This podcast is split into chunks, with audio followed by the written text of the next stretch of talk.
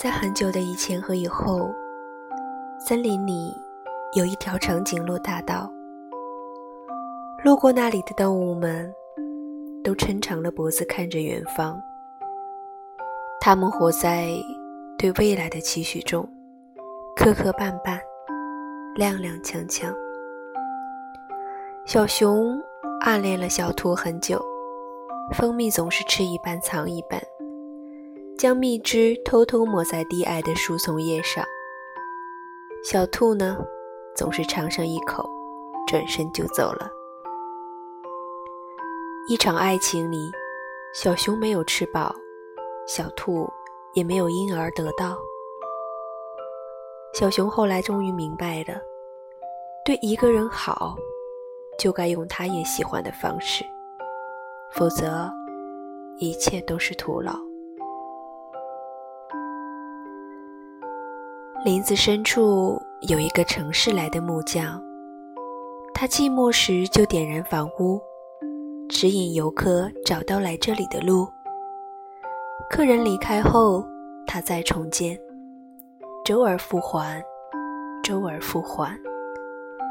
他说那是城市里养成的习惯，总是消耗自己去攀附，舍弃性格去填补。假如世界上只有一百个人，他们也会有几百种姿态的，每一个人。都身兼数职，每一个生命都很忙碌。今晚不要去担心明天未发生的事，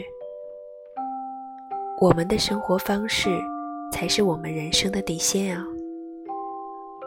就好像我信任你，早已多过信任感情，而你依赖我。像是与生俱来的本能，我们共同拥有的、经营的、收获的，亦是我们渴望的、珍惜的、保护的。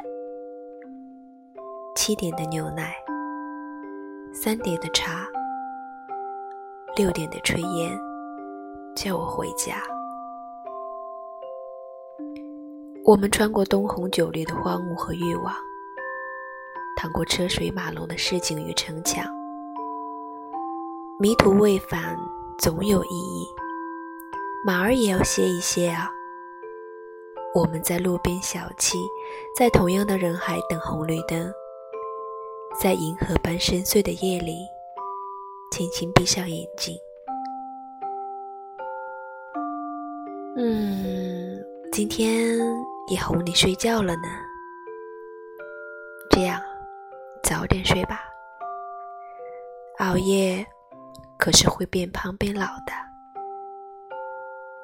晚安喽，祝你也好梦，爱你哦。